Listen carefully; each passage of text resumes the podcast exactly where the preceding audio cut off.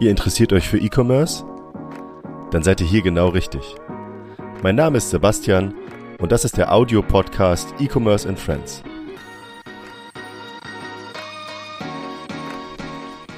Heute zu Gast Simon Schier, Gründer und Geschäftsführer der Sobercare GmbH.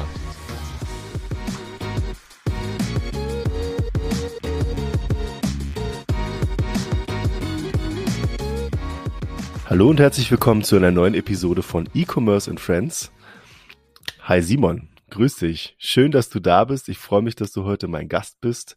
Ähm, ich würde dir den Vortritt lassen und dich bitten, dich mal ganz kurz vorzustellen in ein paar Sätzen. Wer bist du? Was machst du? Was machst du bei Sober? Es geht ja heute um Sober. Und äh, genau. Ja, schön, dass ich hier sein kann. Äh, hallo erstmal, mein Name ist Simon, ich bin 36 Jahre, bin einer der Gründer von Sober und äh, ja, das waren schon einige Fragen, da kann ich natürlich jetzt direkt weit ausholen, weil eigentlich komme ich ja gar nicht aus dem Kosmetikbereich. Ähm, und zwar machen wir oder mache ich mit meinem besten Freund eigentlich seit 15 Jahren Online-Marketing und ähm, das ist natürlich schon eine ganze Weile, sage ich mal, aber wir hatten irgendwann die äh, Vorstellung, dass wir mal was Richtiges machen. Ja, und so kam es dann dazu, dass wir äh, eine Kosmetikmarke gegründet haben. Kurzfassung. Okay, so jetzt nochmal zurück zum Anfang. Also Online-Marketing schon vor 15 Jahren. Das heißt, du hast eigentlich ganz, ganz viel Erfahrung in dieser, in diesen äh, 15 Jahren sammeln können, weil sich das ja auch extrem entwickelt hat in den letzten äh, 15 Jahren. Und was Richtiges machen. Das fand ich jetzt sehr charmant, wie du das gesagt hast. Also du, du, du, du findest jetzt Online-Marketing ist eher so, da geht's jetzt eher so um, um, da fehlt das Produkt im physischen Sinne oder was meintest du damit? Naja, also im, im Online-Marketing waren wir immer Dienstleister für andere. Und äh, ja, da fehlt auch das physische Produkt. Man hat halt auch nichts zum Anfassen, sitzt den ganzen Tag äh, am Bildschirm und kann äh, Mutti und Vati nicht erklären, was man da eigentlich so treibt. also sozusagen der, der Klassiker im Digitalbusiness. Und ähm, ja, deswegen hatten wir eigentlich gesagt, so okay, wäre auch mal schön auf Markenseite arbeiten zu können. Das mhm. äh, war auch natürlich so ein bisschen Hintergrund, ähm, wie es dazu kam. Aber ja, ich, also 15 Jahre war, war eine wilde Zeit. Wir haben da echt, echt viel erlebt auch, ähm, waren auf Agenturseite ähm, tätig und ja, genau. Und es hat irgendwann Klick gemacht und du hast gesagt, Mensch, Kosmetik wäre super. Woran lag's? Also wann erst vielleicht erstmal die Vor wann habt ihr denn gegründet oder wann seid ihr auf die Idee gekommen? Uns gibt es jetzt seit ähm, 2017 mittlerweile, also schon sind jetzt fünf Jahre. Genau, ja. Kannst du bald genau. Geburtstag feiern sozusagen. ja, die Zeit, die Zeit vergeht schnell. Genau. Ähm, nee, also es war tatsächlich ähm, vielleicht auch einfach, äh, wenn man Ü30 ist und äh, äh, dann beginnt sich mit dem Thema Alterung auseinanderzusetzen. Ähm, war natürlich auch irgendwie so ein bisschen so, so, so eine Schnapsidee gewesen. Also wir waren äh, auch in, in London gewesen, haben gesehen, da gab es so ein Geschäft für, für Herrenkosmetik und die, das war mega fancy und so. Und haben gesagt, ja, sowas gibt's ja in Deutschland noch gar nicht. Und das könnte man ja auch mal äh, angehen und äh, eben sozusagen was Richtiges machen, neben, neben irgendwie, ich mache jetzt eine Bar auf oder was weiß ich was so, aber es war uns dann doch zu viel Arbeit und man musste immer nachts am Tresen stehen und so. Dann haben wir gesagt, nee, das machen wir besser nicht. Und ähm, ja, so kamen wir dazu, haben uns dann aber überlegt, äh, naja, wenn wir so einen Shop aufmachen, wo man Kosmetik verkauft, warum sollen wir dann so viele Marken quasi verkaufen? Also wo ist dann der Unterschied und wem empfehlen wir eigentlich was? Klar kann man sagen, für verschiedene Anwendungsbereiche, das, die einen haben Haarprodukte, die andere haben äh, Gesichtspflege zum Beispiel oder, oder Parfums. Aber ähm, letzten Endes hat man ja schon eine Marke, von der man dann sagt, okay, die macht es wahrscheinlich am besten. Und äh, dann gibt's natürlich noch das Thema Marge, wo wir auch gesagt haben, okay, ähm, dann brauchen wir ja eigentlich auch vielleicht eine Eigenmarke, das ist wahrscheinlich am lukrativsten, aber warum soll die schlechter sein als andere? Und also man merkt es direkt, die ganzen, da braucht man eigentlich nicht lange nachdenken, äh, wenn man es dann richtig machen will. Und wir haben schon einfach immer einen hohen Anspruch bei allem, was wir machen. Wir sind echt für mich freakige Produktdesigner, die einfach äh, ein gutes Design machen wollen, gute Produkte, die gut aussehen, gute Leistung bringen. Dann sagt ja, okay, wir werden ja jetzt kein Produkt rausbringen, dann als Eigenmarke, was dann schlechter ist als die anderen, sondern wenn, dann soll es natürlich das Beste sein. Aber dann braucht man die anderen gar nicht mehr. Und so kam es dazu, dass wir gesagt haben, okay, dann bleibt es nur bei dieser Eigenmarke und das ist dann ähm, sober geworden. Also ich habe immer, also ich habe jetzt verstanden, okay, dieses, dieses, okay, Anfang 30, jetzt machen wir mal was Neues oder wir wollen mal was Richtiges machen, das habe ich verstanden. Kosmetik, den Hint mit, wir waren in London und haben da gesehen, da gibt's so fancy äh, Herrenkosmetikladen, verstehe ich auch noch. Und den Gedanken, was eigenes zu machen, anstatt jetzt ein, ein Händler zu sein für Kosmetik, wo wir eigentlich das kommt, glaube ich, auch noch dazu, in dem Bereich Kosmetik, Parfum, also alles, was so Beauty ist, kommt man auch ganz schwer rein, glaube ich. Das ist nochmal so ein Thema. Ich kenne das noch von einem anderen Unternehmen, da sollte es eigentlich einen Online-Shop auch für Kosmetik, für Beauty und für Parfum auch geben. Und ähm, wenn du stationär nicht vertreten bist, gerade bei Parfum, machen manche große Marken mit dir überhaupt kein Geschäft. Das ist irgendwie schon mal der erste Punkt. War das auch so ein Kriterium bei euch, wo ihr gesagt habt, wir machen was eigenes oder war es wirklich so, dass ihr gesagt habt, na ja, das, was so auf dem Markt ist, das ist ja alles ganz nett, aber wir können das besser als, als, als Leute, die eigentlich mit Kosmetik jetzt ganz wenig nur zu tun hatten vorher, vermutlich. So. Genau, wir hatten eigentlich gar keine Ahnung und äh, haben uns sozusagen reinfuchsen müssen, aber das ist, äh, wir sind, äh, ja, also wir waren ja nicht im Online-Marketing tätig oder sind im Online-Marketing tätig, sondern haben auch zum Beispiel in Berlin betreiben wir hier einen Coworking Space, also was ganz anderes, wo wir äh, äh, Tische vermieten sozusagen. Also wir haben keine Angst davor, uns in fremde Geschäftsbereiche einzumischen und einfach mal was, einfach mal was anzufangen. Und als Idee im Grunde irgendwie stand, ähm, hatten wir noch einen Bekannten gehabt und ähm, der hat uns dann vermittelt sozusagen an den Professor Schirner. Das ähm, ist derjenige, der auch die Rezepturen für die ersten Cremes entworfen hat. Ähm, lief also ganz trivial ab. Wir haben einfach mal Hallo gesagt, haben gesagt, du, wir wollen da eigentlich so eine Creme machen und äh, haben da so ein paar wilde Ideen. Ähm, wie sieht das denn aus? Und er meinte, ach ja, prima, ich bin da auch an sowas dran. Und ähm, also es war echt ein totaler Zufall, ähm, aber dann haben wir uns natürlich damit befasst mit dem mit der ganzen Thematik, hatten sozusagen auch mit ihm einfach dann ein bisschen den wissenschaftlichen ähm, Background. Der hat total viele Peer-to-Peer-Publikationen gemacht. Der kommt aus der Toxikologie, der hat für Bayer äh, geforscht. Also er hat schon da auch einfach entsprechendes Fachwissen. Und dann war für uns natürlich schon klar, okay, wenn wir jetzt da die Creme, sage ich mal, machen, dann was ist denn da technisch überhaupt möglich? So. Und so sind wir im Grunde da reingerutscht. Und also das, das klingt jetzt alles so eigentlich total verrückt, ja, dass man sozusagen von einem Bereich über diese Idee, weil das passiert ja meistens so, ne, über diese Idee dann plötzlich zu Professor XY kommt, der schon für die und die gearbeitet hat und der sich da super auskennt und da sagt, Mensch, jetzt lass doch mal machen. Dann habt ihr sozusagen den Grundstein gelegt, indem ihr erstmal gesagt habt, wir wollen eine Creme machen. Wir habt ja, ja mittlerweile viel mehr Produkte, ähm, aber ihr wollt eine Creme machen, okay. Das heißt, ihr habt euch mit Rezepturen auseinandergesetzt, zu dritt, zu viert. Ihr wart ja am Anfang nur zu zweit plus dann der, der Kompagnon. Äh, wo fängt man da an? Also klär mich auf, ich habe wirklich keine Ahnung. Wo fängt man da an? Also wa, wa, was schaut man sich an an Kriterien, die man erfüllen möchte? Schaut man sich den Markt an? Was gibt's schon? Was gibt's noch nicht? Was macht man? Also was sind die ersten, die ersten Schritte? Also ähm, wir wollten eigentlich erstmal rausfinden, wa was ist technisch möglich. Also dass eine Creme Feuchtigkeit spenden muss, dass äh, Falten reduziert werden. Da sagen ja viele, ach, das geht ja gar nicht, alles Betrug und so weiter und so fort. Äh, wir haben uns also tatsächlich einfach erstmal hingesetzt und äh, haben gegoogelt und dann stößt man ja auf ganz viele Inhaltsstoffe, hunderte, tausende wahrscheinlich. So, das war so, und, und haben eine Liste gemacht und gesagt, ja, das klingt aber cool und das ist total überzeugend und so. Und haben ihm das sozusagen erstmal rübergeschickt und gesagt, lieber Michael, ähm, wir haben ja ganz viele Sachen, die wollen wir alle da reinpacken, äh, mach mal. Okay, und cool. äh, dann, dann hat er uns aber erstmal den Kopf gewaschen und gesagt, okay, das und das ist Quatsch, das kann nicht funktionieren, das wird durch die Haut nicht aufgenommen. Und er hat das sozusagen für uns äh, ausgefiltert und ähm, hat dann auch eigene Vorschläge nochmal eingebracht, wie kann man sowas konzipieren, was sind Öl- und Trägersysteme, also das so, wo wir erstmal nur so ein, so ein großes Fragezeichen gesehen haben, okay, ähm, was, wie, wie funktioniert das sozusagen? Und er hat tatsächlich dann sozusagen so eine Basisrezeptur erstmal angefangen zu entwickeln und hat das zu Hause auch in der Garage oder ich hoffe eher im Wohnzimmer angerührt. Äh, hat sich sozusagen, also hat sich einfach Muster bestellt und ähm, genau, kam dann eines Tages vorbei und gesagt, okay Jungs, äh, probiert mal aus, ich habe hier äh, was Schönes gebastelt, äh, gefällt euch das so? Und damit ist natürlich noch überhaupt gar nichts fertig, aber ein erster Schritt getan, dass man schon mal was hat, was man auch fühlen kann und wo man sagt, okay, warum hast du diese vier verschiedenen Öle verwendet? Weil die welche Eigenschaften haben die äh, und so, und so fing es an.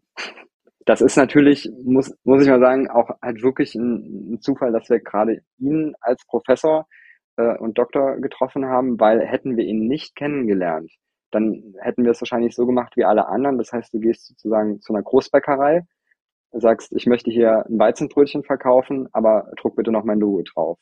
Und ähm, genau. Also Eben, schon so ein bisschen White-Label-mäßig ja, äh, unter dem ja. Ihr habt da schon irgendwie eine Grundrezeptur und wir wollen die jetzt ein bisschen verfeinern und dann dem ganzen Kind einen Namen geben und bringen das dann auf genau. den Markt. Genau, dann wäre es wahrscheinlich nicht ganz so authentisch, wie es jetzt ist. Ja, das, genau. Das, also das ist halt auch der übliche Weg und der einfache Weg.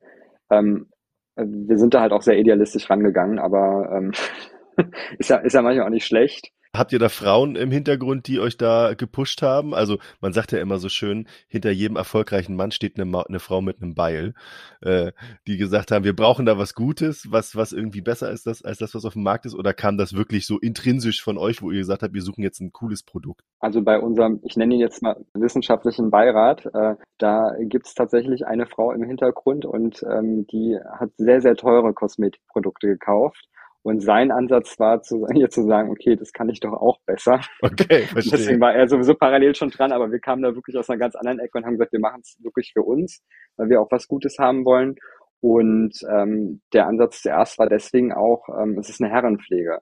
Aber wir haben halt relativ schnell auch festgestellt, das ist Quatsch. Also, weil, weil sich die Grundvoraussetzungen zwischen Frau und Mann da jetzt doch nicht so unterscheiden? Oder warum sagst du, ist Quatsch? Hm, es gibt einen Unterschied zwischen den Hauttypen. Also Männerhaut ist sozusagen man wird jetzt pauschal sagen, vielleicht ein bisschen fettiger, also produziert mehr Talg, ähm, die ist auch dicker.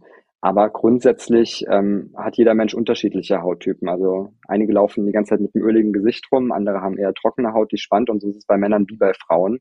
Natürlich ist die Haut ein bisschen unterschiedlich, aber wir haben relativ schnell festgestellt, es ist sinnvoller, einfach für Hauttypen zu entwickeln als für Geschlechter. Und das ist natürlich mittlerweile sowieso auch nochmal ein Thema, was man anders bewertet als 2017. Vermutlich ist das so. Ich muss ehrlich zugeben, also ich, ich bin äh, ja wie die Jungfrau zum Kinde jetzt äh, auch zu Simon gekommen. Simon ist Kunde von Bilby.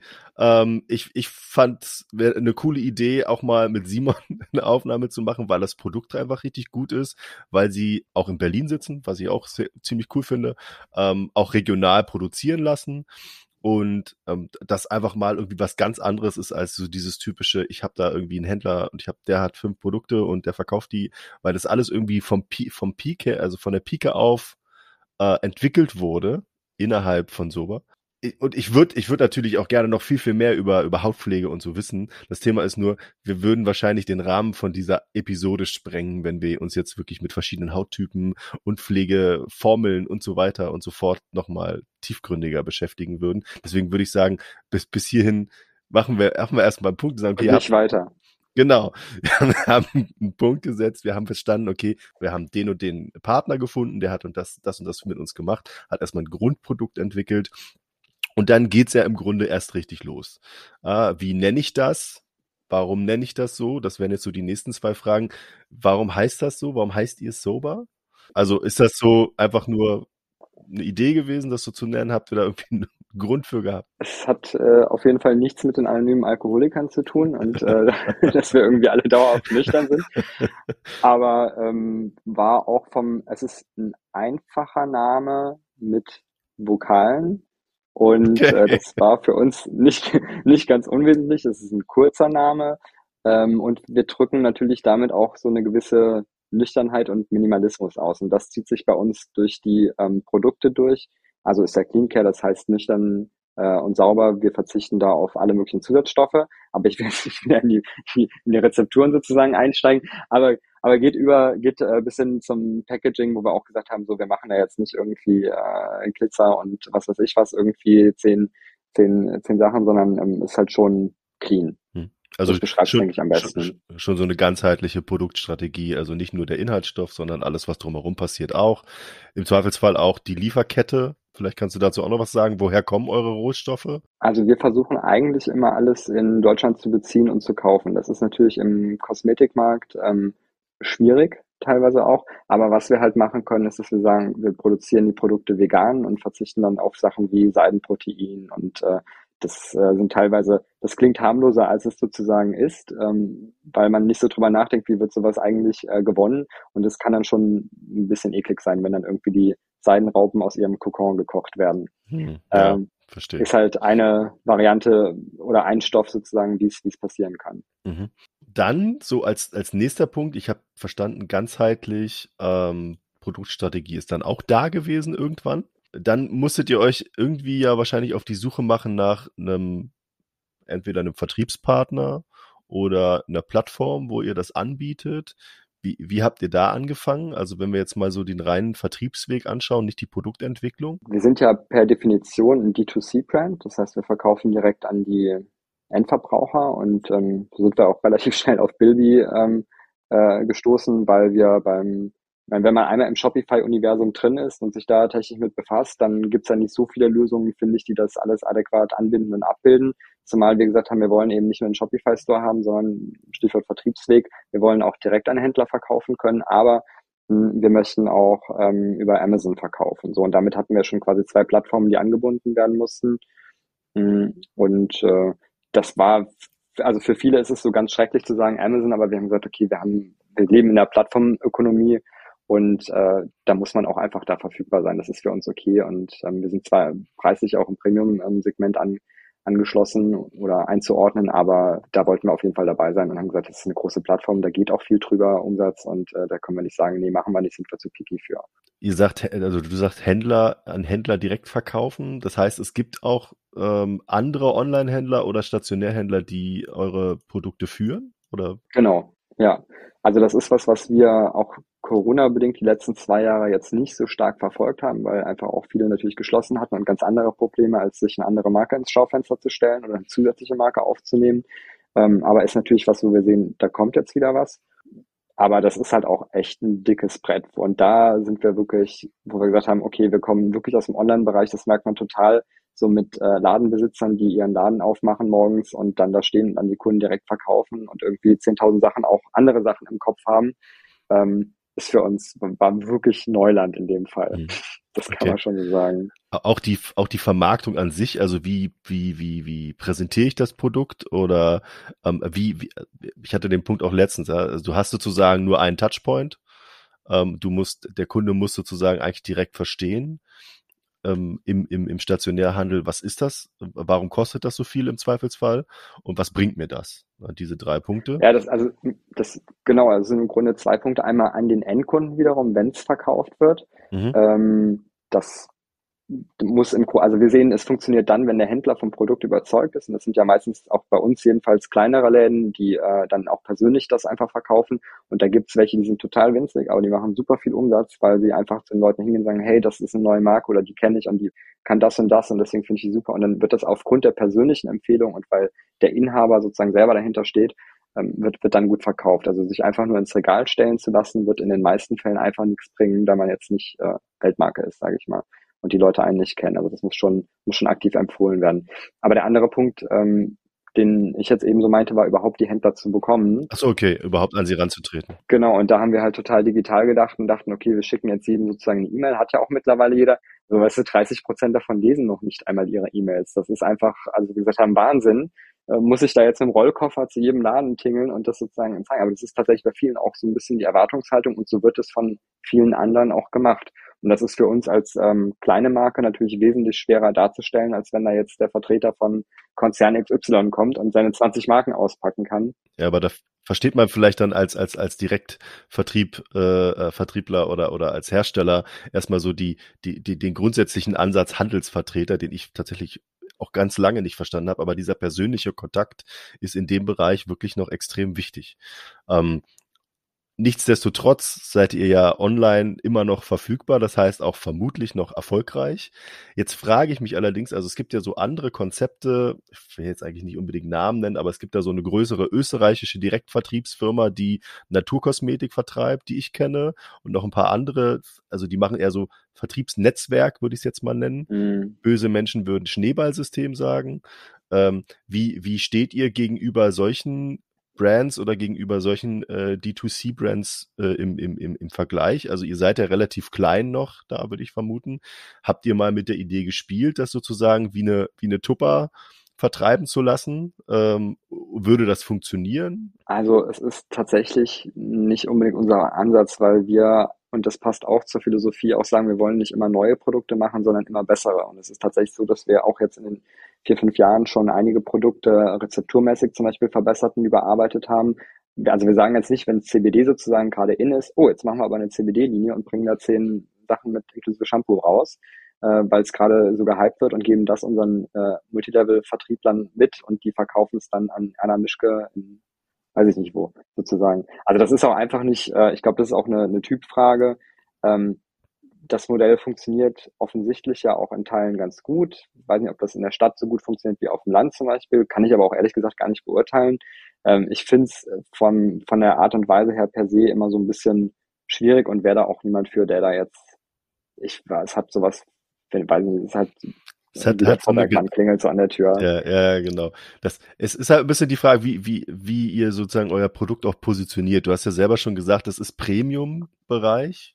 Äh, im Premium, was den Inhaltsstoff oder die Inhaltsstoffe angeht, aber eben auch Premium, was den Preis angeht. Ähm, wie ist da eure Strategie? Ähm, also Zielgruppe, kannst du ja vielleicht sagen, was ist, was ist die Zielgruppe? Also altersmäßig also, und, und, und regional hast du gerade gesagt, okay, ob das jetzt ländlicher oder, oder, oder urbaner Raum ist, weiß ich, wüsste ich jetzt auch nicht, ob das da einen Unterschied macht. Also bei so Direktvertriebssystemen ist es ja meistens, oder ist es so, dass die Produkte ja trotzdem sozusagen einen günstigen Preis haben und dann geht nochmal ein enormer Teil eben an diesen Vertriebler ab, wo ich per se sagen würde, es muss schon im Grunde günstig produziert sein, weil so viel kann dann teilweise auch einfach nicht mehr hängen bleiben, weil die Vertriebsstrukturen enorm viel kosten. Aber ähm, also bei uns ist es einfach so, ähm, dass wir versuchen, also dadurch, dass wir es auch für uns selber entwickelt haben oder entwickeln, und ähm, haben wir einfach einen extrem hohen Qualitätsanspruch, der übertrieben hoch ist. Also weil du eben meintest, so ähm, Produktstrategie und so, manchmal waren das Sachen, wo wir gesagt haben, finden wir halt einfach cool.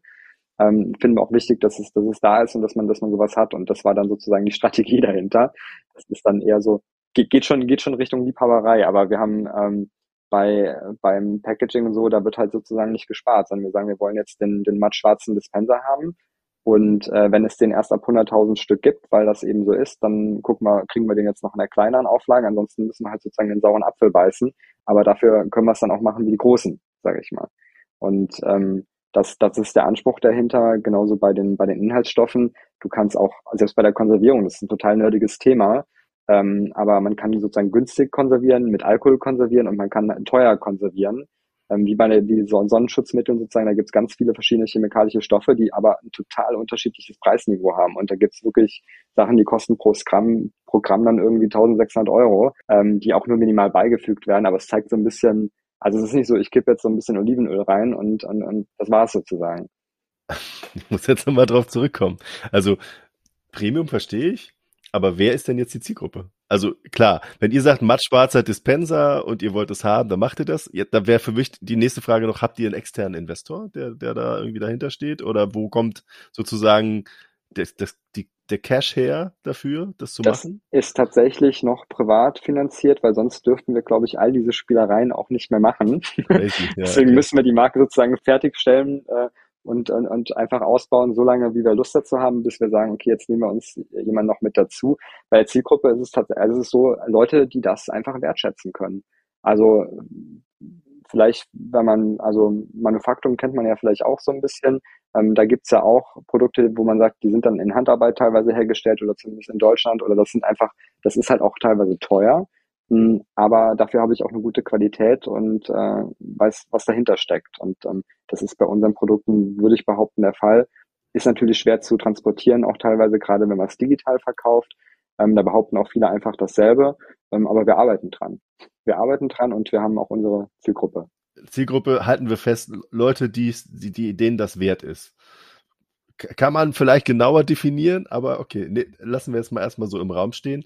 Ähm, auf der anderen Seite, Manufaktum ist auch ein gutes Beispiel. Ich habe bei Manufaktum manchmal so das Gefühl, das ist so ein Laden für, für Leute, die in der Midlife-Crisis sind und überlegen, wofür kann ich jetzt mein Geld ausgeben. Natürlich hat das, das auch. Das habe ich jetzt anders ausgedrückt. das ist nee, meine persönliche Ansicht. ähm, das ist natürlich jetzt nicht negativ gemeint. Ne? Also ich finde, jeder, der sich was leisten möchte und auf Qualität Wert legt, der soll bitte das auch tun und das machen. Und ich finde, das ist mit Sicherheit auch viel nachhaltiger, als irgendwie jetzt den 20. Ikea-Schrank zu kaufen.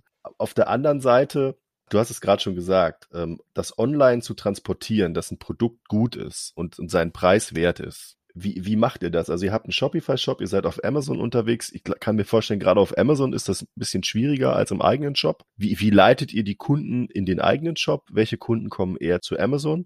Und ähm, was ist da eure, ich will jetzt nicht schon wieder Strategie sagen, aber was ist sozusagen eure Vision oder was ist das, was ihr dem Kunden mitgebt, damit er versteht, dass das ein gutes Produkt ist? Erzählt ihr da eine Geschichte im Hintergrund? Sprich, erzählt ihr eure Geschichte, wie ihr drauf gekommen seid? Oder arbeitet ihr da eher mit, mit äh, so externen Faktoren wie, das ist, würde geprüft, wir haben da einen Beirat, wir äh, klinische Studien und so weiter?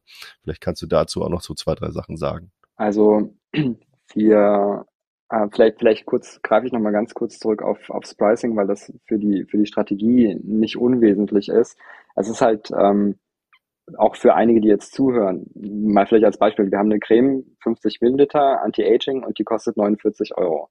Also für einige ist es völlig unvorstellbar, dass eine Creme so viel Geld kosten kann. Andere sagen, ach Mensch, ich habe ja hier meinen äh, Biotherm oder was weiß ich, was es da so alles gibt und die kostet halt 89 Euro für die gleiche Menge.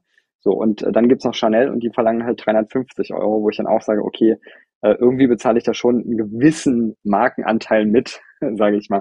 Aber da sind wir eher so Preisniveau Rewe, wenn man das sozusagen runterbricht und nicht total uh, over the top, aber es ist natürlich trotzdem 49 Euro ist halt einfach eine Ansage uh, und das ist einfach ein, ein Premium-Segment, wenn ich im DM halt auch uh, eine Barrierecreme für 4 Euro bekomme. Und das ist uns bewusst und das kann sich auch nicht jeder leisten. Das ist auch klar, aber wir können uns eben, also unsere Zielgruppe sind eben auch nicht alle. Das ist, ist nicht möglich mit dem, was wir machen wollen. So, aber ähm, grundsätzlich ist unser Interesse natürlich schon, dass die Leute bei uns direkt bestellen. Ähm, wenn Händler da Rabatte geben und dass man das bei Google eingibt und dann hier und da auch mal günstiger bekommt, okay sozusagen, das können wir nicht verhindern. Aber wir können es natürlich schon ein bisschen steuern, indem wir sagen, wenn neue Produkte gelauncht werden, dann gibt es sie zuerst bei uns im Shop. Wir haben auch noch mal eigene Aktionen. Ähm, Black Friday läuft bei uns halt extrem gut, weil da machen wir 25 Prozent auf alles auch. Und wir arbeiten sonst nicht so stark mit Rabatten, um uns einfach da auch nicht äh, kaputt zu machen, dass man irgendwann so wie Matratzenkonkord äh, endet sozusagen und immer sagt, hier, heute ist Montag 80 Prozent, Dienstag 70 Prozent und äh, Freitag auch wieder 80 Prozent und, und, und dann kommt noch der Schlussverkauf. Und ähm, die versuchen dann auch entsprechend die Wertigkeit der Produkte und was auch der Ansatz dahinter ist, was ich ja wirklich in Stunden erklären könnte, mache ich natürlich jetzt nicht aufgrund unserer Zeitvorgaben, äh, auf der Website in aller Kürze zu transportieren. Das geht tatsächlich von technischen Faktoren wie äh, wurde, wurde getestet, ist auch äh, pH-neutral, ist, wir haben den wissenschaftlichen Beirat, da sind noch Apotheker mit dabei, äh, wir haben die und die Studien durchgeführt, äh, bis hin zu auch den, den, ich sag mal, Ökothemen ganz platt. Ähm, was ist also mit der nachhaltigen Verpackung, was ist mit den Baumpflanzungen? Und zu jedem dieser einzelnen Unterthemen kann man sich halt endlos lange mit beschäftigen, weil ich weiß, dass halt viele sagen, ja, Bäume pflanzen machen ja auch ganz viele und Verpackungen dies, das und so weiter. Ähm, aber es gibt halt immer wieder große Unterschiede. Bei den Baumpflanzen, okay, überleben die Bäume zum Beispiel auch? Wird das auch gemonitort von der Organisation, an die man da spendet oder bezahlt? Und bei den Verpackungen ist es einfach nur recycelte Wellpappe, ist es Graspapier, was wir zum Beispiel verwenden. Das spart halt auch nochmal 72 Prozent Wasser in der Produktion ein. Und du siehst, es ist halt sehr viel Kleinkram. Und das kriegst du halt nicht in der ersten Nachricht transportiert. Es ist aber für uns schon wichtig, weil wir sagen, wir wollen das Optimum dann auch nach Möglichkeit, äh, so wie es uns möglich ist, erreichen. Er grinst gerade. So, jetzt bin ich schon wieder wahrscheinlich abgedriftet. Nein, überhaupt nicht. Also ich finde, ich finde es super spannend, weil ich mich wirklich damit nicht auskenne. Also ich beschäftige mich natürlich in der in der Recherche und und so ein bisschen eben vorher mit äh, Kosmetikmarkt im weitesten Sinne und was was hat mein Gast da als als Produkt im Angebot, was kostet das so ungefähr, du hast ja gerade schon gesagt, im Vergleich, ja, wenn du jetzt so eine Biotherm-Creme hast, die kostet halt irgendwie fast das Doppelte. Ähm, Apothekenprodukte, Drogerieprodukte, äh, irgendwelche Produkte, die du eher in so einer Douglas-Filiale kriegst, das sind ja schon Preisunterschiede. Und natürlich frage ich mich zum Schluss, neben dem ganzen Thema Nachhaltigkeit, was ja sowieso irgendwie immer noch eine immer größere Rolle spielt, hm, wie baue ich denn als ihr seid jetzt nicht ganz so neu mit 2017 und jetzt bald fünf Jahre alt, aber sozusagen, ihr habt ja jetzt die ersten Meilensteine mit, mit, den, äh, mit den ersten Produktserien schon hinter euch. Wie, wie kriege ich es hin, dass meine Marke so, sozusagen mehr Sichtbarkeit bekommt? Ähm, Im Vergleich zu einem Chanel, wo, jetzt hast du ja Chanel genannt als Beispiel, ähm, wo eben wahrscheinlich 70 Prozent des Preises nur für Chanel draufgehen. Nicht, weil die Inhaltsstoffe so super sind und die müssen sich halt nicht damit behaupten und sagen, ja, wir haben jetzt irgendwie, wir sind in der Forschungsgruppe XY, wir haben die und die Studien gemacht und wir gucken, dass die Verpackung super ist. Interessiert Chanel alles gar nicht. Weil Chanel sagt, wir sind Chanel. Ähm, und dann kommt man als, als kleinere äh, äh, Marke, die sagt, okay, mein Preis ist trotzdem etwa noch ein bisschen höher und jetzt nicht der Standard, den ich mir jetzt als Verbraucher vielleicht jede Woche kaufe. Wie, wie kriegt man das hin? Also das ist tatsächlich wirklich schwierig, weil gerade der Kosmetikmarkt extrem fragmentiert ist. Also ein bisschen zu ähm, Leuten, die das so nebenberuflich machen als Hobby und ähm, oder Marken, die quasi kein Geld verdienen, aber auch nicht sterben gelassen werden. Und ähm, also da ist für jeden was dabei, sage ich mal, aus, aus, aus, aus jeder Hinsicht auch. Und ähm, wir machen wirklich viel klassisch. Also wir versuchen einmal die Kunden, die wir bekommen haben, auch wirklich ähm, zu halten. Und das ist total wichtig einfach, da haben wir auch ähm, sehr hohe Wiederkaufsraten, ähm, wo wir sehen, okay, das sind auch dann tatsächlich Fans und Leute, die, die haben wir auch überzeugt und die finden das auch echt gut, was wir machen, wollen das unterstützen und empfehlen das teilweise dann auch weiter. Das ist äh, für uns ein Faktor, der gut funktioniert. Also ganz klassisch auch ähm, äh, Mundpropaganda. Und ähm, dann gehen wir natürlich zum einen auch davon aus, alles, was wir tun, hat irgendwie einen Impact. Das heißt, natürlich, wenn ich im Regal und beim Händler stehe, was wir ja auch jetzt äh, weiter verfolgen und gucken, also wir haben jetzt, ich glaube, 25, 30 Händler, wenn es mal irgendwann 100 sind, äh, feiern wir auch ein großes Fest und, und freuen uns drüber, äh, dass wir sozusagen jeden Tag immer neue Sichtkontakte und Kunden, Endkunden erreichen, die in Kontakt mit unserer Marke kommen und die Chance haben, sozusagen uns auch kennenzulernen oder wir die Chance, die Kunden kennenzulernen. Und ähm, dann äh, online ist es natürlich so, Retention zählt E-Mail-Marketing mit dazu, äh, dass wir die Loyalität eben hochhalten. Wir versuchen aber auch über ähm, Blogbeiträge zum Beispiel ähm, wirklich Besucher in den Shop zu locken, ähm, die auch gut gelistet werden. Also SEO ist einfach ein Thema, ähm, aber auch klassisch äh, Facebook und Instagram. Also das ist, ich weiß, jeder leiert das runter sozusagen, aber es ist natürlich eine Plattform, jeder ist da irgendwie angemeldet und ähm, deswegen wird es auch von uns bespielt. Das ist Brot- und Buttergeschäft zum Schluss. Und ich meine, da kommt er auch ursprünglich mal her, weshalb ich glaube, das dann sozusagen wieder eine runde Sache ist ähm, wenn man dann das Produkt mal hat, ihr, ihr habt ja die Werkzeuge und, und das Know-how, das auch entsprechend umzusetzen. Was würdest du sagen, ist gerade aktuell euer stärkster Vertriebskanal? Also auf jeden Fall machen wir die meisten Umsätze, und da sind wir sehr froh drum, über unseren eigenen Shop. Also wir sind nicht zum Beispiel in so einer Amazon-Abhängigkeit, da, wobei wir über Amazon schon 20, 25 Prozent machen, was ich viel finde für eine Plattform. Und ähm, der Rest teilt sich sozusagen auf unseren eigenen Shop und die Händler auf. Und die machen auch keinen, also Händler, damit meine ich jetzt nicht nur kleine Ladengeschäfte, sondern wir sind ja auch bei zum Beispiel Flaconi gelistet, ähm, Zalando, Parfum Dreams, also allen Douglas sind wir auch. Also alle, die es so online gibt sozusagen, da sind wir auch verfügbar. Die machen natürlich auch nochmal, glaube ich, jetzt auch kein Geheimnis, wenn ich sage, so ungefähr ein Drittel oder sowas. Und der Rest läuft auf unseren Online-Shop. Das heißt, es ist trotzdem relativ stark, was wir sehr viel direkt machen. Seid ihr bei den größeren Playern, also sprich, dann äh, hast du ja jetzt Flaconi, Douglas etc. genannt, seid ihr da auch stationär gelistet oder ist das dann tatsächlich so, dass ihr wirklich nur online im Shop verfügbar seid und der Kunde kann sich das theoretisch da irgendwie äh, im Shop abholen, dahin bestellen, wenn er möchte? Da sind wir rein online gelistet bei den Plattformen, genau. Macht es, macht es für euch Sinn, da irgendwie stationär auch gelistet zu sein? Hm, ja, auf jeden Fall. Das wäre auch interessant, ähm, jedenfalls bei dem einen oder anderen. Ähm, ist aber auch nicht ganz so easy, weil oft wird das, also es wird sozusagen nicht zentral entschieden. Die Erfahrung, die wir gemacht haben, war oft, dass es halt auch dann vor Ort äh, die Filialleitung macht. Und dann bin ich wieder bei dem Vertriebler sozusagen mit dem Koffer. Okay, also liebe Grüße an Tina Müller äh, an der Stelle.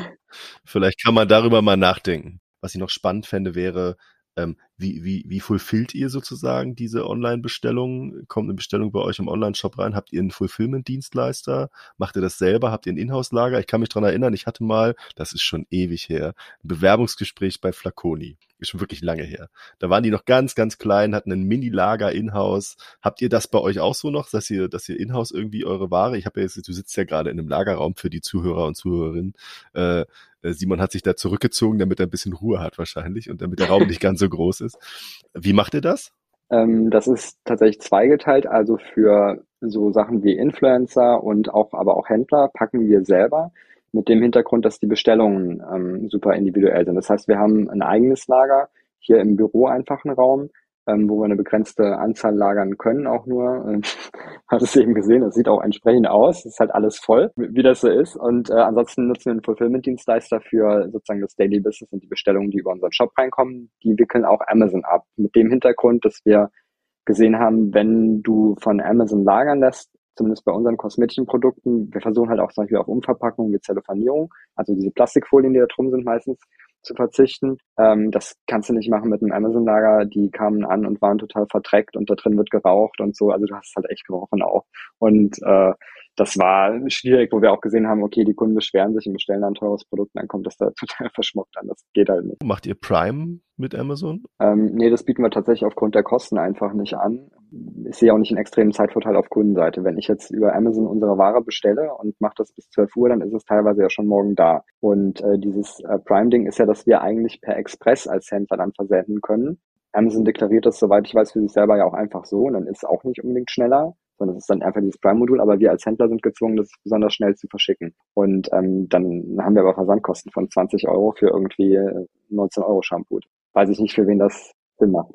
Ja, es ist halt nur eine Frage der Sichtbarkeit. Ne? Viele Leute filtern ja schon, wenn sie ähm, auf die Plattform gehen, nach Prime, weil sie sagen, ja, ich bezahle halt im Jahr meine 70 Euro da oder was auch immer das aktuell ist an Preis und, und will dann halt auch die Prime-Produkte sehen und das natürlich wieder, was, was so die Oberfläche angeht, für die angenehmer. Und wenn man dann rausfliegt, ähm, ist es blöd, aber ich glaube sowieso, dass es bei euch ja wenn jemand über Amazon bestellt, Amazon ist ja nicht unbedingt eine inspirative Plattform. Also sie versuchen es zwar, aber es ist ja schon eher so eine, ein Pragmatismus-Ding. Ich gehe auf Amazon, suche ein bestimmtes Produkt, suche da, keine Ahnung, Shampoo oder Creme oder ich weiß nicht mal, wer, wer auf Amazon tatsächlich irgendwie Hautcreme sucht oder so.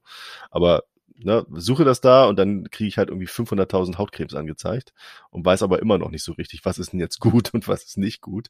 Deswegen bin ich sowieso ein großer Verfechter von, geh mal in den eigenen Shop von dem, ähm, von dem Händler, weil der kann sein Produkt wohl am besten beschreiben und da sind dann irgendwie keine 500.000, sondern erstmal nur die, die da wirklich relevant sind. Aber dafür muss man halt als Brand erstmal irgendwie beim Kunden im Kopf sein. Das ist irgendwie das Thema. Deswegen frage ich mich halt auch, ähm, sowohl Fashion als auch, auch, auch Kosmetik und so andere Sachen auf Amazon, wie die auch langfristig dann gut funktionieren können für einen Händler.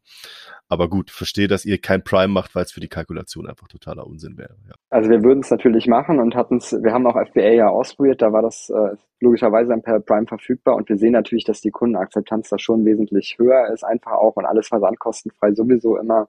Ähm, das ist natürlich schon nice. Und ich kann das ja auch selber nachvollziehen, aber verstehe jetzt eben selber als Händler auch, wie das Modell sozusagen dahinter ist. Und das ist für uns einfach, wenn wir selber versenden müssen, und das müssen wir, weil eben die Lager bei Amazon nicht gepflegt genug sind, äh, dann äh, ist das für uns, äh, ist das für uns nicht machbar. Aber wegen, deiner Frage, ähm, wer das tatsächlich macht, man sollte nicht unterschätzen, wie viele Leute bei Amazon bestellen, weil sie halt sagen, ich möchte nicht beim Händler bestellen, weil ich bin bei Amazon eben schon eingeloggt und angemeldet und ich weiß, wenn ich irgendwas habe, A bis Z-Garantie immer als Stichwort so, dann ist es auch alles kein Problem. Im Zweifelsfall kriege ich einfach mein Geld und muss noch nicht mal was zurückschicken oder so. Ist halt auch super easy und komfortabel und darauf kann ich mich als Amazon-Kunde auch verlassen. Das ist einer der Markenwerte. Ähm, und deswegen haben wir auch Kunden, die quasi unsere Produkte mögen, aber ganz gezielt auf Amazon suchen und darüber bestellen weil sie es einfach komfortabler finden und wissen, da passiert auf jeden Fall nichts. Ihr habt ja vermutlich jetzt keine anderen Preise auf Amazon. Deswegen ist es wahrscheinlich egal, genau.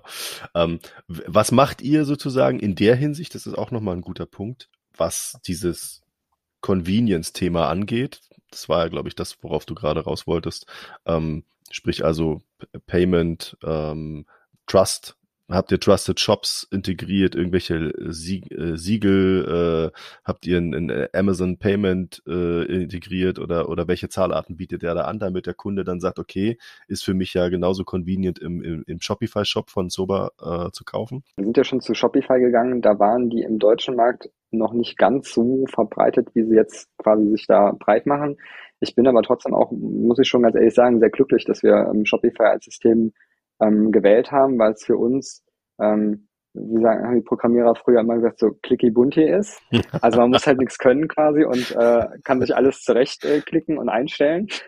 War der richtige Begriff, ne? Mhm. Und äh, und ähm, entsprechend haben wir auch, ich meine, klar, wir, du kannst bei uns per Amazon bezahlen, mit PayPal, mit allen Kreditkarten, also Shopify Pay und äh, das unterstützt ja dann auch Google Pay und Apple Pay. Und das ist geht ja so weit, dass es so integriert ist, wenn ich auf die Produktseite gehe und bin gerade auf meinem Handy, dann wird dann eben direkt Apple Pay mit Express Checkout angezeigt. Das ist schon sehr komfortabel und hat nichts mehr damit zu tun, wie das, wie es auch früher von Shopsystemen kannte, wo man dann irgendwie ja jetzt erst nochmal anmelden und 30 Adressfelder ausfüllen und äh, äh, Horror hier und so. Also das ist, geht, geht einfach äh, schnell, schnell. Hat auf jeden Fall seine Vorteile, das Shopify als, als äh, Lösung zu haben, weil es einfach sehr, sehr, sehr gut und sehr tief integriert ist in viele Dinge und, und dort eben auch viele Dinge einfach weiter äh, oder weiterentwickelt werden äh, und man sich selber einfach nicht drum kümmern muss und sagen, das ist jetzt da, ich kann es mit anbieten, wenn ich möchte. Genau. Äh, du hattest ja noch gefragt wegen äh, den äh, Trusted Shops und mhm. ähm, den, genau, den Trust-Elementen. Also ich glaube immer, dass der Gesamteindruck tatsächlich eines Online-Shops so ein bisschen ein gewisses Sicherheitsgefühl auch schon äh, den meisten Kunden vermitteln kann, wenn es eben ordentlich gemacht ist und ordentlich aussieht und gepflegt und nicht überall Tippfehler drin sind und so weiter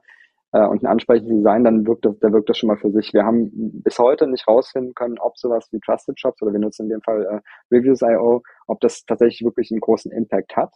Ähm, ich glaube fast, das ist meine persönliche Meinung, ob da jetzt Trusted Shops oder Reviews oder irgendwas anderes mit fünf Sternchen äh, rumflattert auf dem Desktop, äh, hat alles, fast alles den gleichen Effekt, wenn da irgendwie noch ein bisschen was dahinter gelegt ist und äh, auch Kundenmeinungen, echte Kundenmeinungen kommen. Aber das ist, ähm, ich verfolge das auch immer auf LinkedIn irgendwie, weil das so ein Thema war, wo wir gesagt haben, okay, das ist ja schon, gerade wenn du ein kleiner Händler bist und du sollst da irgendwie 100 Euro oder 150 Euro im Monat zahlen, ist das schon eine wichtige Frage, ob man sich sowas einbindet oder nicht. Und ähm, wir kamen da aber zu keinem Ergebnis. Okay, verstehe. Was, also, aber du hast ja schon gesagt, was für, was für dich sozusagen ein, ein Merkmal für einen vertrauenswürdigen Shop ist.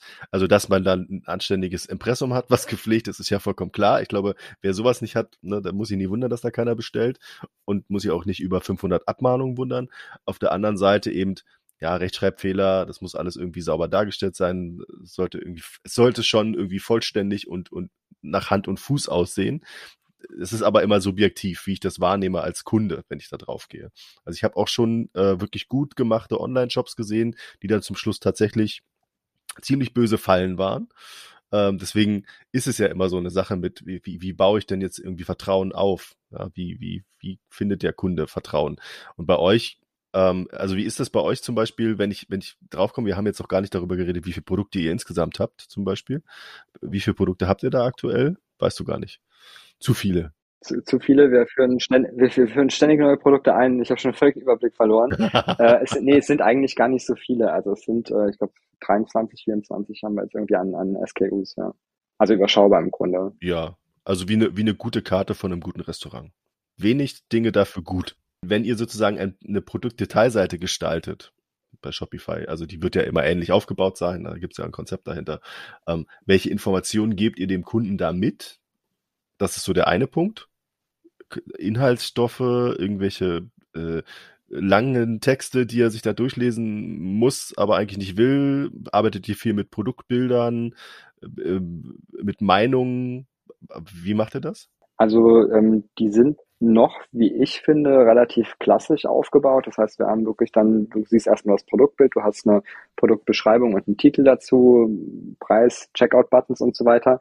Und äh, dann kommen sozusagen Content-Blöcke, bis unten dann auch Kundenmeinungen kommen und irgendwann der Newsletter-Abschnitt und das war's sozusagen.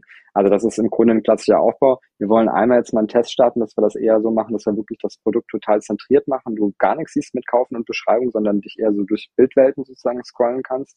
Wenn man anderer Ansatz, vielleicht wird er auch grandios scheitern, das weiß ich noch nicht, aber wir fanden halt, es sieht geil aus und wir wollten es einfach mal ausprobieren. Deswegen werden wir daran jetzt arbeiten. Ähm, aber ähm, ja, genau, ansonsten ist das eher so ein bisschen äh, konventioneller und dann so dass äh, was natürlich auch den Vorteil hat, dass man sich als Kunde so ein bisschen im Shop vertraut fühlt.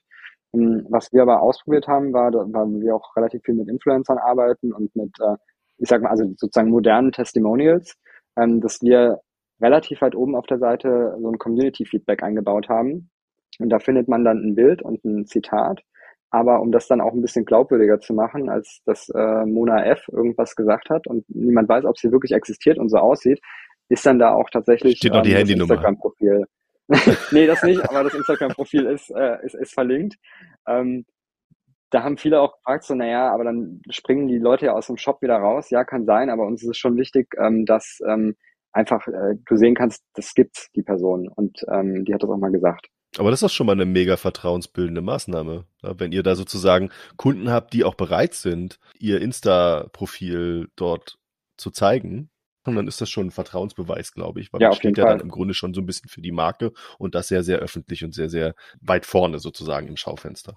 Hm. Habt ihr, habt ihr auch, weil du vorhin meintest, Trusted Shops, das war so eine Diskussion bei euch oder, oder andere Labels oder äh, Siegen ist, ist ja egal.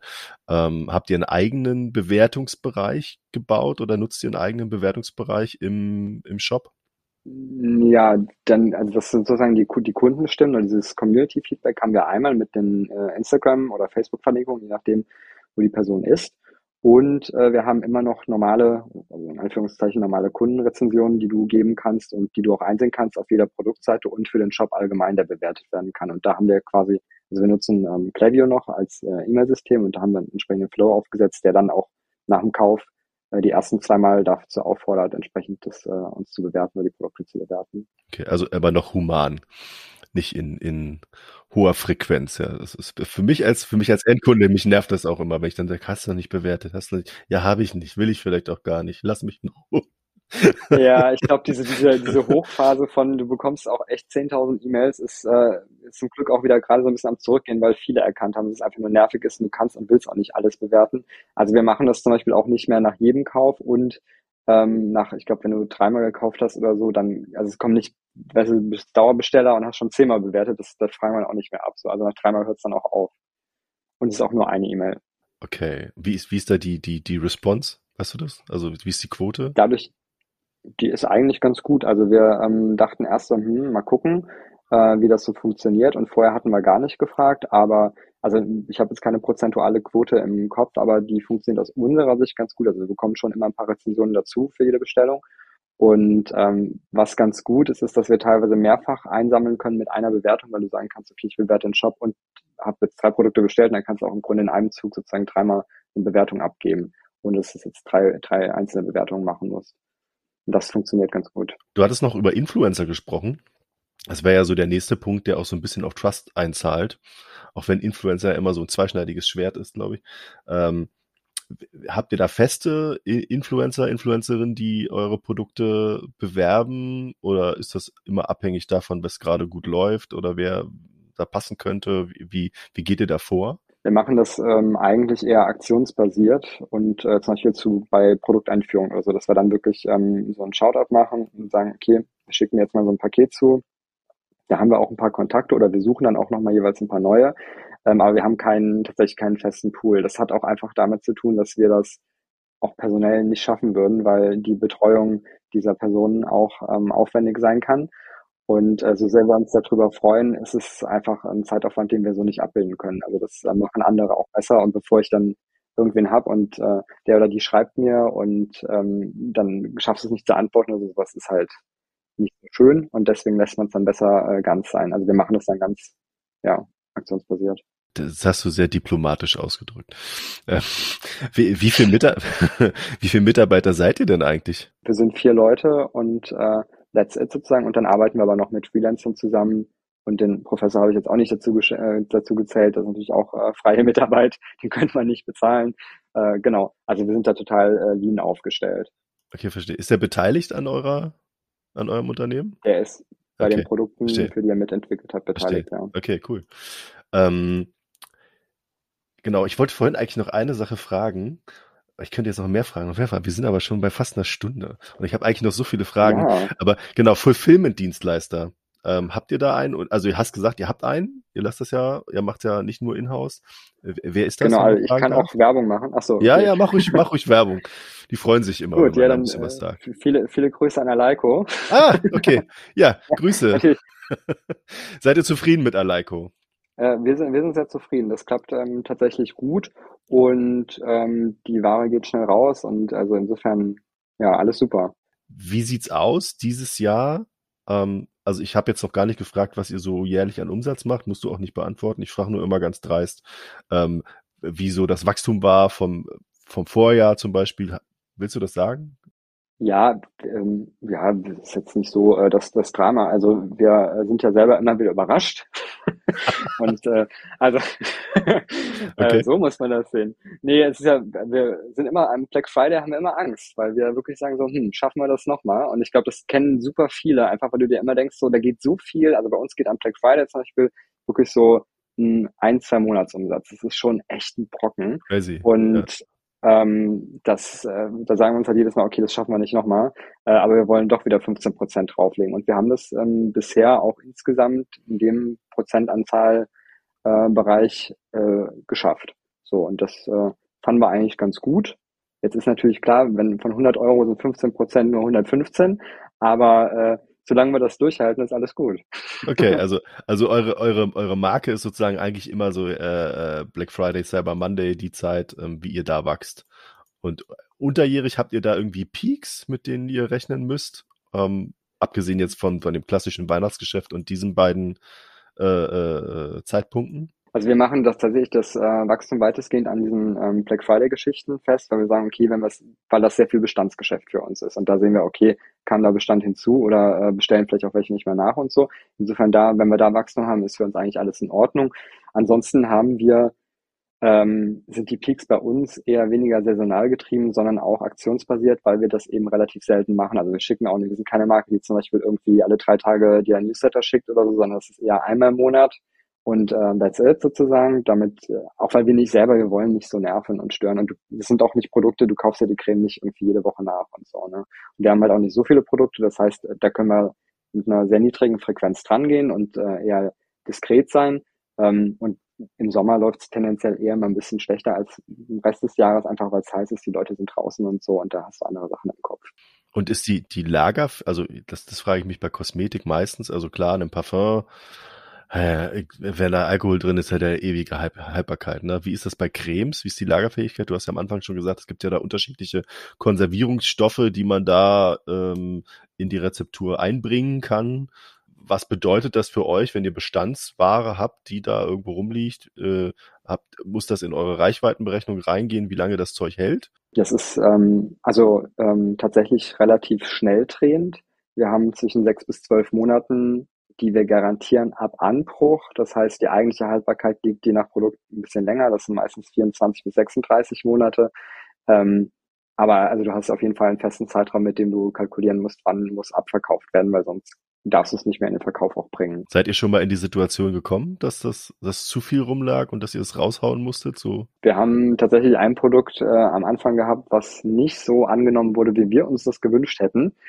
Äh, und ähm, haben wir mittlerweile zum Beispiel auch einen Outlet-Store eingeführt. Das heißt, du kriegst da 40 Prozent ähm, auf äh, Produkte, wenn, weil wir haben ja auch andere Fälle, nicht, dass irgendwie was ablaufen würde, aber ähm, dass zum Beispiel Kratzer auf einer Glasflasche sind. Wir verwenden ja fast äh, nur Glasflaschen und die sind auch nochmal dann mattiert und so und das ist alles ein bisschen special. Und wenn die nicht korrekt transportiert werden, gibt's da auch oder mal einen Druckfehler oder sowas. Und das können wir natürlich nicht mehr rausgeben und verkaufen wir auch nicht, außer eben in, bei uns direkt im, im Outlet-Store und ähm, die Produktqualität ist davon ja nicht beeinträchtigt, aber dann ist halt an der Flasche zum Beispiel was dran. Aber dafür gibt's dann auch das viel günstiger. Gibt's, gibt's einen kleinen Rabatt. Outlet Store online oder stationär? Online. Online, okay. Genau, das heißt also kannst also, du tatsächlich online bestellen. Sagen wir zum Schluss nochmal, wo ihr hingehen müsst, um da zu gucken, ob da jetzt was für ein paar Prozent weniger liegt. Aber natürlich schaut euch auch bitte die anderen Produkte an. ich wollte noch kurz Werbung machen für mein aktuelles Buch, aber. Nee. Ach, du kannst du ruhig machen. Also, wenn da gerade was nee. Spannendes Nein, Quatsch. Ähm, genau. Ich, also, ich fand, ich fand es wirklich bisher super spannend. Für mich ein ganz, ganz neuer, neuer Bereich, mit dem ich mich noch nie beschäftigt habe. Ich kann es gar nicht oft genug sagen. Ich habe gerade ganz viel gelernt in dem Gespräch mit dir. Was ich jetzt zu allerletzt noch fragen wollte, ist, gibt es irgendwas, was ihr dieses Jahr noch vorhabt, was ihr erreichen wollt, ähm, was ihr, ein Produkt, was ihr launcht, ähm, eine, eine Kooperation, die ihr machen wollt? Gibt es irgendwas, was du erzählen kannst? Ja, da haben wir tatsächlich was. Und zwar ähm, da bin ich auch ein bisschen stolz drauf. Wir haben nämlich ein Produkt, was man mit allen anderen Produkten, egal von wem, kombinieren kann, die man zu Hause hat. Und da geht es äh, um einen UV-Schutz. Und der ist nicht nur nach äh, hawaiianischem Meeresgesetz äh, korallenfreundlich, auch ein wichtiges Thema. Du siehst, man driftet immer so wieder diese gibt's. Details ab. Genau, sowas gibt's. Äh, also der ist äh, total gut für die Umwelt und äh, trotzdem sehr hautfreundlich und hat einen Lichtschutzfaktor von 50, also ganz hoch. Und ähm, das kann man sich sozusagen in seine aktuelle Creme, auch wenn sie von einer anderen Firma ist, reinträufeln und äh, dann aufs Gesicht auftragen. Du kannst also kombinieren. Und das wollen wir, sind wir echt gespannt drauf. Einmal, weil es ein wirklich guter Sonnenschutz ist, weil es äh, gute Inhaltsstoffe sind, weil nichts Schädliches drin ist und weil du es halt auch nicht nur mit unseren Produkten verwenden kannst, sondern auch mit denen, die du schon zu Hause hast. Und da sind wir natürlich dann gespannt drauf, wie das angenommen wird. Das klingt super spannend. Das klingt auch spannend für mich. Ich habe eine sehr empfindliche helle Haut. Das würde ich mir auch auf jeden Fall mal anschauen. Ähm, und ich glaube, das ist auch ein Produkt, was man wirklich ähm, gut auch in ähm, bei einem weiß ich nicht, Flaconi, Douglas, ich kann jetzt ganz viele nennen, ja, äh, Müller unterbringen kann, weil das ja wunderbar ist, wenn man das mit allen anderen Kosmetikprodukten kombinieren kann. Ähm, Simon, ich danke dir für dieses wirklich sehr interessante, äh, sehr kurzweilige Gespräch. Ähm, freue mich, dass du heute mein Gast warst und wünsche allen Zuhörerinnen und Zuhörern noch ähm, eine schöne Woche. Ähm, bleib gesund und bis bald. Sehr gerne. Danke gleichfalls. Dir hat diese Episode von E-Commerce and Friends besonders gut gefallen und du möchtest gerne weitere Episoden hören? Dann lass uns gerne ein Abo da. E-Commerce and Friends ist eine Produktion der Bilby GmbH. Weitere Informationen zu Bilby und Bilby Funktionen findest du auf www.bilby.io oder auf unseren Social Media Präsenzen auf Instagram, LinkedIn, Facebook oder YouTube.